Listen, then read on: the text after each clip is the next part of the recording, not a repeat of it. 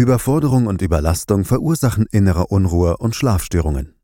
Immer mehr Menschen sind davon betroffen. Doch wie kommt man aus der Negativspirale heraus? Mit Hilfe der Natur und Lasea. Der spezielle Wirkstoff aus Arzneilavendel hilft Betroffenen wieder zu mehr Ruhe und Ausgeglichenheit zu finden. Zu Risiken und Nebenwirkungen lesen Sie die Packungsbeilage und fragen Sie Ihren Arzt oder Apotheker. Gesunder Geist. Der Podcast rund um mentale Gesundheit. Präsentiert von praxisvita.de. Mit Antje Radüns.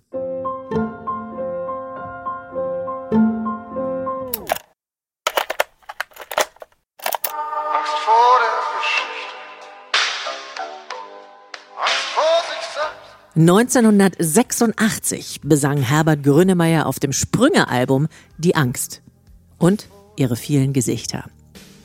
Eines davon ist die Zukunftsangst. Sie bezieht sich auf all die Dinge, die möglicherweise noch kommen können und mit denen wir eventuell in der näheren und auch fernen Zukunft zu tun bekommen. Zukunftsangst lähmt, belastet und beschäftigt, aber auch schon heute und im Hier und Jetzt. Wie können wir in die Zukunft schauen und dennoch sorglos bleiben? Das habe ich mich gefragt und mich auf die Suche nach einer oder mehreren Antworten gemacht. Angehalten habe ich bei einer Psychotherapeutin und Coachin mit eigener Praxis in Köln. Sie hat sogar mit Praxis Vita einen YouTube-Kanal namens Gefühlssache. Sie bloggt auf ihrer Seite psychotherapie-bimler.de und sie hostet ihren Podcast Reif für die Couch. Und da sind wir ja quasi Schwestern im Geiste und haben uns schon im Vorfeld kennengelernt und so duzen wir uns auch daher. Schön, dass du mir ein bisschen Zeit schenkst. Herzlich willkommen, Sabine Wimmler. Ich freue mich sehr, dass du mich eingeladen hast, Antje. Sehr gerne. Du weißt so viel. Ich möchte an allem teilhaben und möchte sehr viele Fragen stellen. Ich hoffe, äh, wir haben genug Zeit, das alles unterzukriegen. Meine erste Frage geht natürlich wirklich in Richtung Angst. Im Moment ist die Situation so, dass ich zumindest das Gefühl habe, Angst hat so etwas wie Hochkonjunktur. Ist das auch dein Eindruck? Das ist tatsächlich auch mein Eindruck. Und das hat was damit zu tun, dass das, was da im Augenblick ja rumgeht, dieser Virus, von vielen Menschen als lebensbedrohlich wahrgenommen wird, vielleicht auch mhm. ist und ähm, wann immer es an unser Leben geht, dafür ist Angst ja da, entsteht Angst als ein grundgutes Gefühl, was uns warnt, dass da eine Gefahr im Raum ist. Und da ist eine und deswegen schlägt bei vielen Menschen Angst im Augenblick an. Mhm. Du hast gerade so schön betont, Angst ist eigentlich ein grundgutes Gefühl. Wie kommt es denn, dass wir Angst aber alle gar nicht so gut empfinden, sondern dass wir eigentlich eher das Negative spüren oder dieses negative Angstempfinden haben? Angst ist ein Gefühl, was die Natur uns mitgegeben hat, nämlich wir brauchen es immer dann, wenn Gefahr im Verzug ist und mhm. wir reagieren müssen, manchmal auch sehr schnell reagieren müssen. Trotzdem fühlt sich das Gefühl unangenehm an, weil es eben so viel Energie und innere Anspannung und Unruhe mitbringt. Das ist ja seine Natur. Mhm. Das heißt, es ist ein gutes Gefühl im Sinne von, es ist hilfreich, es hilft uns in ganz vielen Lebenssituationen, es stellt Energie bereit und gleichzeitig fühlt es sich so unangenehm an. Und das macht diese Unterschiedlichkeit zwischen Angst ist so dringend notwendig, aber wir wollen sie alle nicht haben.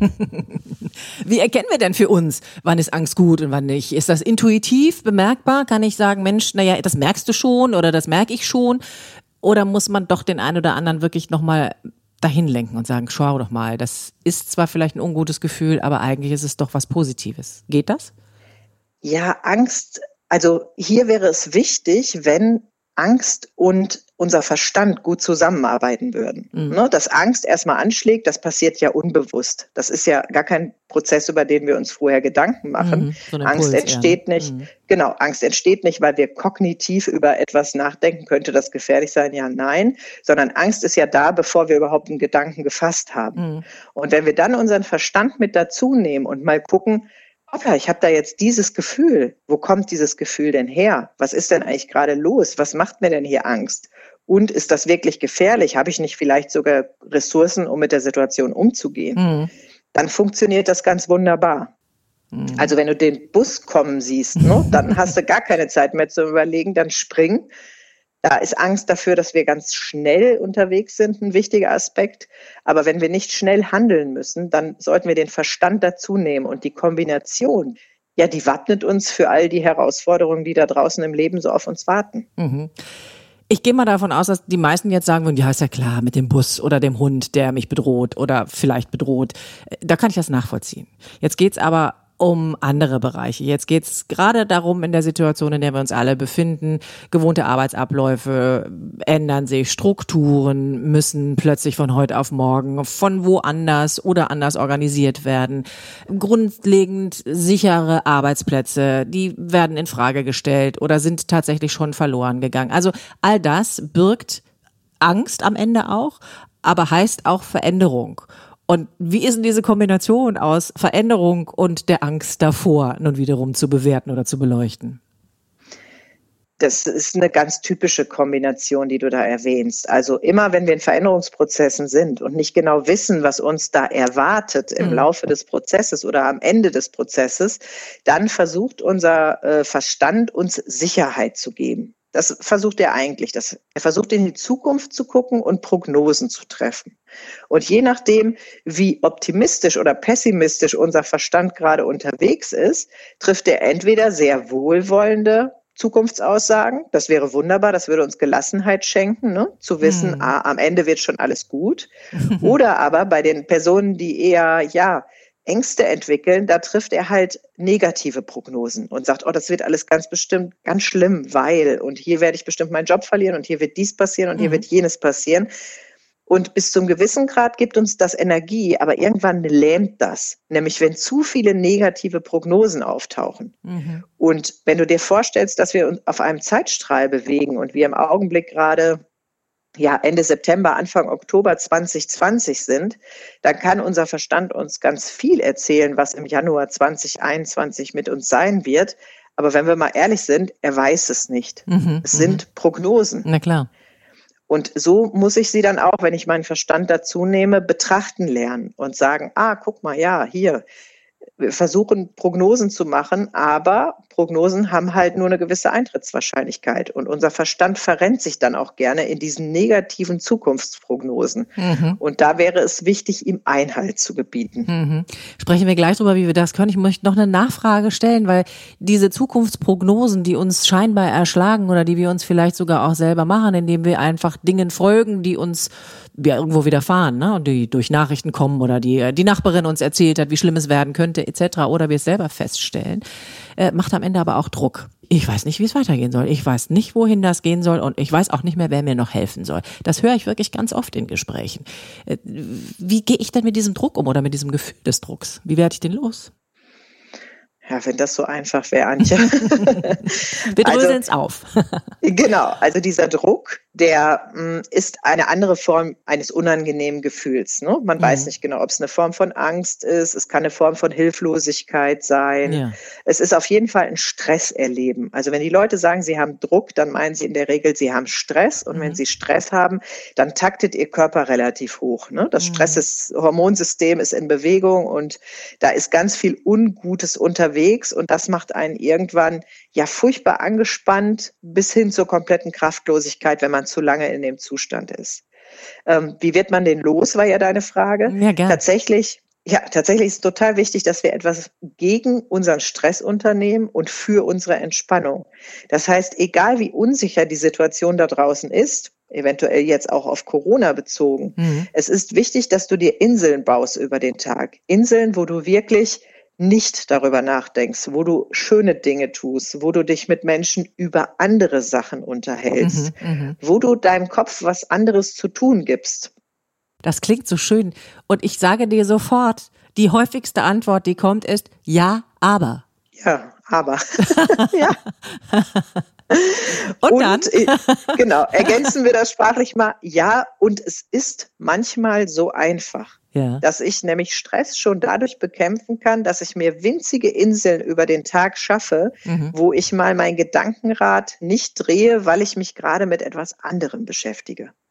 Es ist klein und doch sehr, sehr wirkungsvoll. Mhm. Wenn ich aber morgens aufstehe und in meinem Kopf meine Probleme wälze, zur Arbeit gehe, meine Probleme wälze, bei der Arbeit meine Probleme wälze, da geht es den meisten Leuten übrigens noch am besten, weil da müssen sie arbeiten, da können sie innerlich nicht so viele Probleme wälzen in ihrem Kopf. Mhm weil unser Verstand denkt halt immer. Und es ist so wichtig, dass wir ihm Dinge zu denken geben, die nichts gerade mit der aktuellen belastenden Situation zu tun haben, in der wir uns befinden. Mhm. Wie ja, kleine aber, Insel. Frau Bimmler, wie soll ich das aber machen?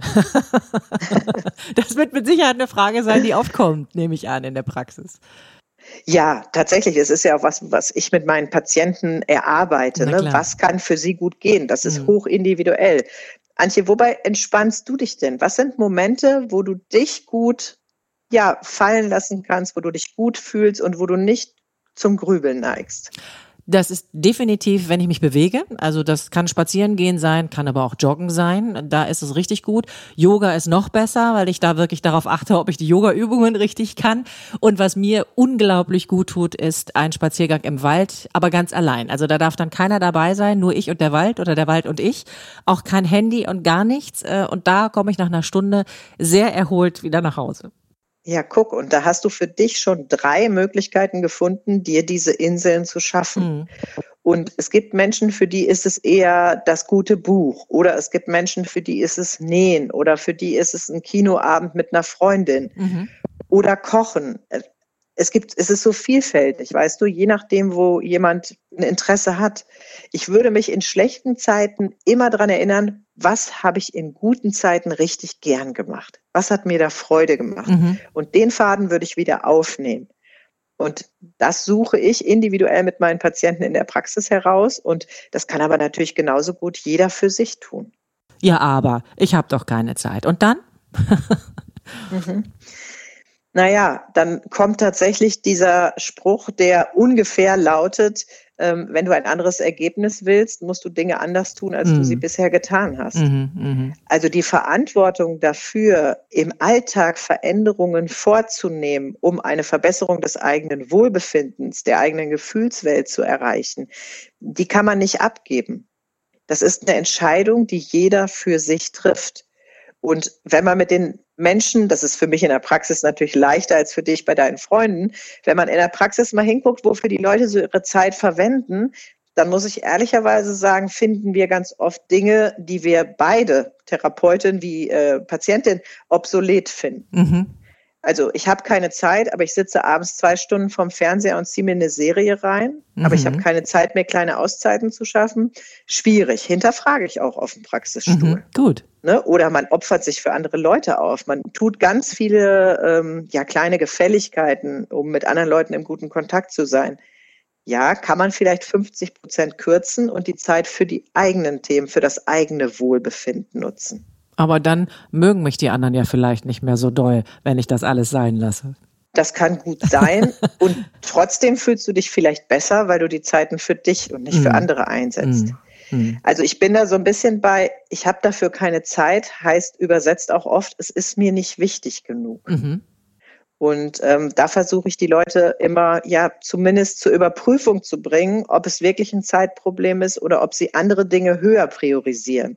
Und dann kann man wieder mal gegeneinander stellen, was ist denn das, was sie aus dem anderen bekommen? Ne? Und macht das Sinn, wenn sie selber aber das Gefühl haben, die Angst frisst mich auf? Mhm. Also es ist immer ein Balanceakt und es wird im Gespräch sozusagen, dafür ist Therapie sicherlich sehr, sehr hilfreich herausgearbeitet, wieso fällt mir das eigentlich so schwer, Dinge zu verändern? Warum kann ich mir die Zeit für mich nicht nehmen? Warum darf ich das vielleicht gar nicht? Mhm. Innerlich von der inneren Erlaubnis. Mhm. Ich habe noch einen schönen Spruch dazu gelesen, der da heißt, Angst beginnt im Kopf, Mut aber auch. Und das ja. spiegelt im Grunde genau das, was du gerade gesagt hast. Und was sind dann so die ersten Steps? Was mache ich denn, wenn ich wirklich in diesem Hamsterrad stecke und trotzdem aber voller Ängste und Sorgen bin, dass ich alles nicht schaffe, dass ich weiß nicht, nicht meine Familie ernähren kann und mein Job geht vielleicht flöten und ich mache da nicht genug und und und. Also all diese Dinge, die wir ja durchaus um uns herum haben können oder aufgebaut haben können, die erschlagen mich und die Angst zerfrisst mich. Und du hast jetzt tolle Beispiele gesagt. Ich habe ein paar genannt, die ich schon für mich kenne. Menschen, die wirklich in dieser akuten Situation stecken, brauchen doch wirklich erstmal ein Ventil. Wo geht das los? Wo setzt du da an? also ich tue das mit meinen Patienten, aber ich würde das auch jedem anderen empfehlen, erstmal die Dinge aufzuschreiben und zu sortieren. Mhm. Also was sind so die Gedankenmuster, was sind die Ängste, die stetig auftauchen? Mhm. Ich würde sie immer versuchen auf Papier zu bringen und dann so zu strukturieren, dass ich erstmal eine Übersicht davon habe, was die einzelnen Sorgenthemen sind. Und dann würde ich tatsächlich anfangen, mich zu fragen, welche davon kann ich aktuell überhaupt beeinflussen? Also wo habe ich Hebel, an denen ich überhaupt ziehen kann, Dinge, die ich tun kann, um irgendwie einen Pack anzukriegen? Mhm. Weil die Menschen häufig darüber, also viel über Dinge nachgrübeln, die überhaupt nicht in ihrem Einflussbereich liegen. Also ob die Bundesregierung jetzt zum Beispiel in der jetzigen Situation weitere Hilfspakete freigibt oder ob man Geld, was man bekommen hat, als äh, ja Übergangsgeld zurückzahlen muss zum Beispiel. Ne? Da, mhm. da kann man viel drüber nachdenken. Da wird sich aber übers Grübeln und über Nachdenken erstmal nichts mehr ändern weil es liegt außerhalb des Einflussbereichs. Mhm. Also ich würde dann gucken, was von den Dingen liegt innerhalb und außerhalb des Einflussbereiches. Und dann würde ich schauen, was kann ich tun? Also ich würde es wirklich versuchen zu strukturieren und wenn man sozusagen das Problem so ein bisschen ja gefixt hat, würde man im Englischen sagen, ne, genau. ne? fix the problem, yes. dann geht es darum, den eigenen Tag so zu strukturieren, dass man sagt, es gibt bestimmte Zeitfenster, da arbeite ich an den Themen und da denke ich auch an den Themen rum und da darf ich auch mal grübeln.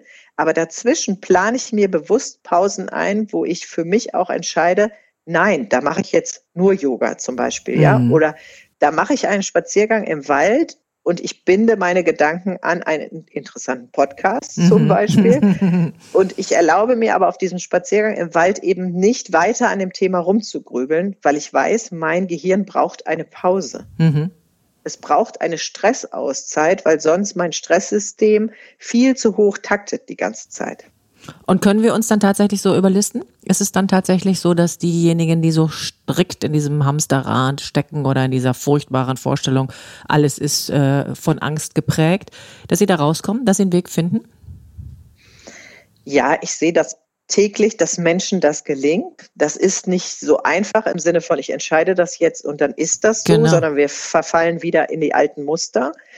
Aber wenn man etwas wirklich will und wenn man den Zielzustand definiert hat, in den man hinein möchte, nämlich wenn man sagt, okay, ich möchte die Angst auf ein Maß reduzieren, das für mich ja zum Leben dazugehört, weil zu unser aller Leben gehören Ängste dazu. Ne? Mhm. Ich möchte sie aber reduzieren und man ein klares Bild davon hat, wo man sie hin reduzieren will, dann kann man das schaffen, weil wir tatsächlich die Fähigkeit haben, uns von unseren Gedanken zu distanzieren. Mhm. Mhm. Und das ist für die Wirkung auf die Gefühle ist das eine ganz wichtige Wechselwirkung, weil unsere Gedanken, die wir häufig wälzen, diese Grübelketten, Sorgenschleifen, die wir alle kennen, die machen ganz oft ganz viel Gefühl.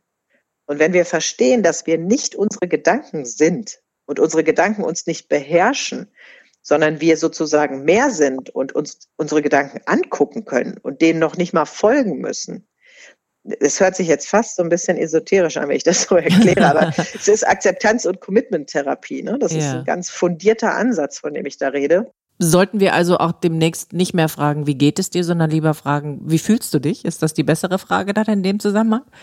Ja, wie fühlst du dich heute, ist zumindest die ähm, ehrlichere Frage. Mhm, mhm.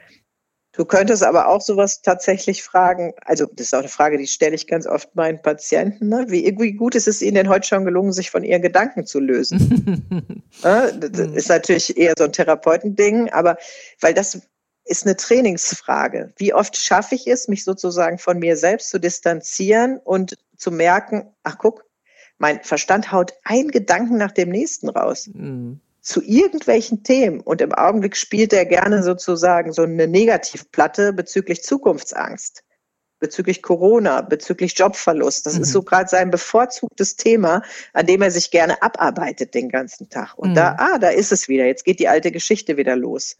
Mhm. Also man kann sich da wirklich bei zugucken und man kann dem Verstand zugucken, wie der immer wieder die gleichen Platten auflegt. Und wenn man in dieser distanzierten Haltung zu diesen Gedanken ist, dann schlägt das nicht mehr so auf die Gefühlswelt durch und damit werden auch die Ängste weniger. Mhm. Das heißt also, alle müssen mal nachts ein Bein rausstellen, um das Karussell anzuhalten. Oder anders gefragt, muss ich mir einen Stundenplan anlegen, wo ich meine kleinen Inseln einbaue, damit ich es auch visualisiere möglicherweise? Genau. Also das würde ich bei der Tagesstruktur auf jeden Fall raten, dass man wirklich die Zeit für diese Inseln ähm, einbaut. Ja. Und ähm, damit man die Inseln gut nutzen kann, muss man eben dieses Training, wie distanziere ich mich von meinen Gedanken machen. Mhm. Ich muss noch unbedingt eine Frage unterbringen, die eine Mutter mir mit auf den Weg gegeben hat, die gesagt hat, ja, also meine Angst ist ja schon schlimm, aber noch schlimmer ist ja die Angst davor, dass sich das auch noch auf meine Kinder überträgt. Ich habe da schon festgestellt, dass meine Kinder eben schon ängstlich genauso reagieren. Und da habe ich gedacht, wunderbar, das ist eine tolle Frage, die nehme ich mit in diesen Podcast über Zukunftsängste. Äh, denn da, ich finde es ganz wichtig, ja, sich äh, A zu reflektieren für sich selbst, aber auch wirklich sich Gedanken zu machen, was davon gebe ich weiter. Auf jeden Fall. Also wenn es deine eigenen Kinder sind, dann haben die eh schon mal eine genetische Verbindung mhm. zu dir und Angst ist etwas, was genetisch ein Stück weit vorgebahnt ist. Ne? Also eine gewisse Grundängstlichkeit ist genetisch angelegt. Und wenn ich Eltern habe, die sehr ängstlich sind, beide sogar, dann ist die Wahrscheinlichkeit, dass mein Nervensystem auch schnell erregbar ist in dieser Hinsicht schon mal sehr hoch. Mhm. Und dann lernen Kinder natürlich am Modell. Das heißt, die sehen das, dass ihre Mutter in dem Fall die ganze Zeit äh, darüber redet, was wird nur werden und wie und ich weiß überhaupt nicht und es macht mir solche Angst und die gehen natürlich tatsächlich in die gleichen Gedankenschleifen rein. Mhm. Also das könnte ja ein Motivator sein für die eigene Veränderung und mhm. sich mit den eigenen Ängsten zu beschäftigen und da auch, ja, weiterzukommen, weil man sagt, wenn ich es schon nicht für mich tue, und tatsächlich, Antje, für manche Menschen ist es schwierig, Dinge für sich selber zu tun. Mhm. Dann tue ich es wenigstens für meine Kinder. Also ich setze mich damit auseinander, was sind Ängste, wie kann ich mit Ängsten umgehen und wie kann ich Ängste reduzieren, mhm. damit ich meinen Kindern was anderes vorleben kann. Mhm. Und dann ist ja immerhin allen geholfen, ne? Mhm. Da wir jetzt sozusagen die Mutter durchatmen können und die Kinder werden sehen, ah, guck mal, die geht ja jetzt ganz anders mit Ängsten um. Mhm. Passiert alles unbewusst, ne? Die gucken Klar. sich das ja nicht an, aber die kriegen auch das mit. Mhm. Die Leichtigkeit macht sich dann wahrscheinlich schon bemerkbar. Letzte Frage noch. Resilienz und Selbstvertrauen. Sind das die Wunderwaffen, die ich brauche, um Ängste loszuwerden oder nicht so ängstlich in die Zukunft zu schauen? Ich sag mal, ja. Resilienz auf jeden Fall. Das ist ja ein sehr komplexer Faktor, ne? Oder eine sehr komplexe Fähigkeit, die Resilienz Fähigkeit und die hat viele Facetten, die mhm. mit Angst zu tun haben. Bei Selbstvertrauen würde ich tatsächlich gerne das Selbst wegnehmen, weil ich glaube, das Gegengefühl zu Angst ist Vertrauen. Und ich kann einerseits natürlich auch auf mich selber vertrauen und auf das, was ich leisten kann.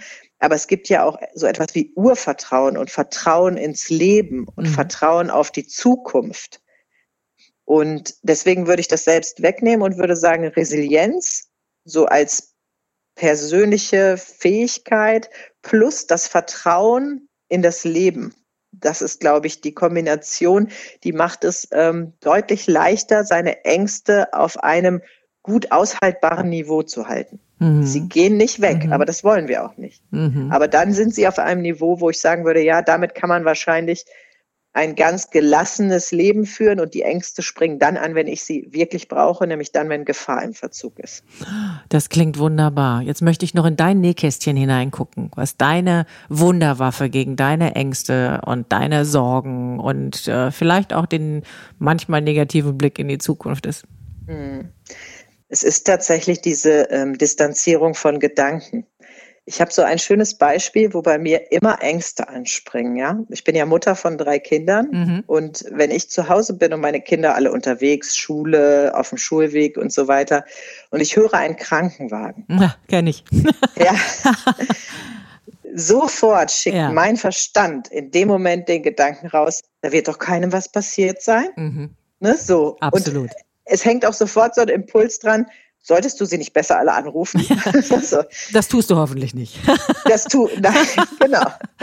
Das tue, das tue ich nicht. Und ich, ich lache mittlerweile über diesen ja. Gedanken. Ich schmunzel darüber, weil ich denke, ha, lieber Verstand, jetzt schickst du den schon wieder raus. Das kann doch nicht wahr sein.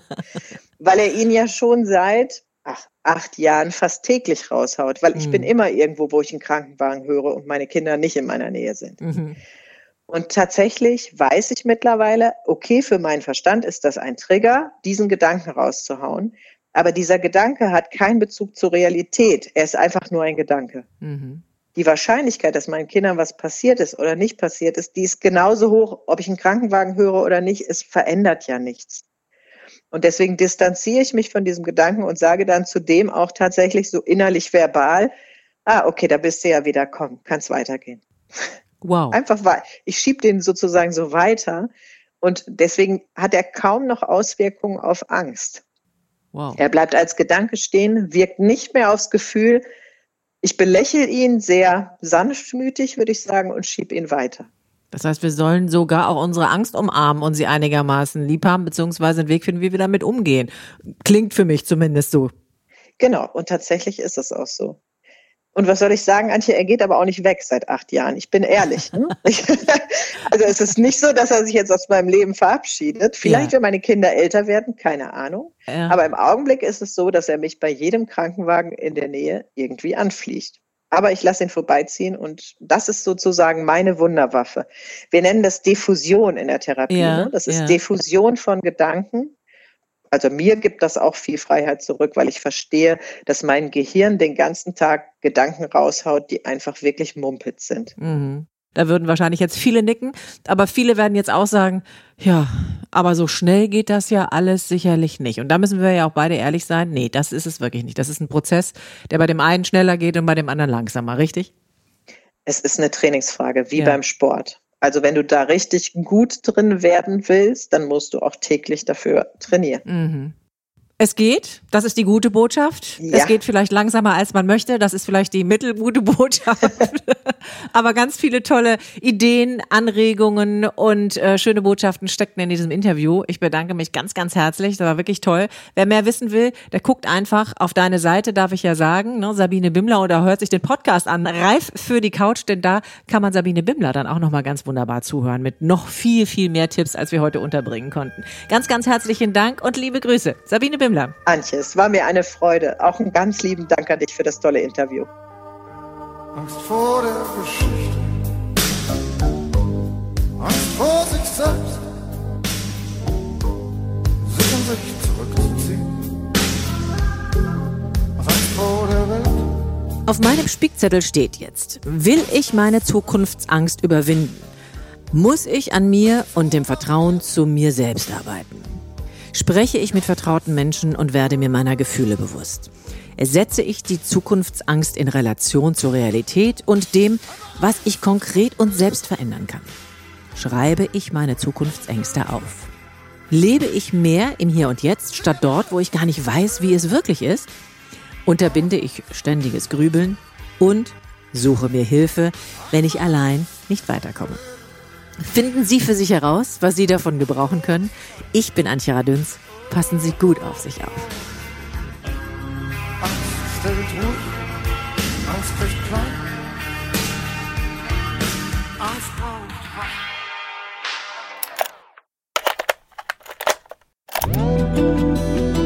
Gesunder Geist. Der Podcast rund um mentale Gesundheit.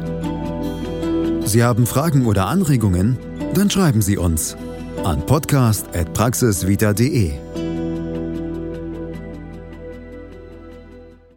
Endlich wieder zu mehr Ruhe, Ausgeglichenheit und Gelassenheit finden. Auch erholsamer Schlaf ist infolgedessen wieder möglich. Mit Hilfe von Lasea und dem speziellen Wirkstoff aus Arzneilavendel. Zu Risiken und Nebenwirkungen lesen Sie die Packungsbeilage und fragen Sie Ihren Arzt oder Apotheker. Schatz, ich bin neu verliebt. Was? Da drüben. Das ist er. Aber das ist ein Auto. Ja, eben. Mit ihm habe ich alles richtig gemacht. Wunschauto einfach kaufen, verkaufen oder leasen. Bei Autoscout24. Alles richtig gemacht.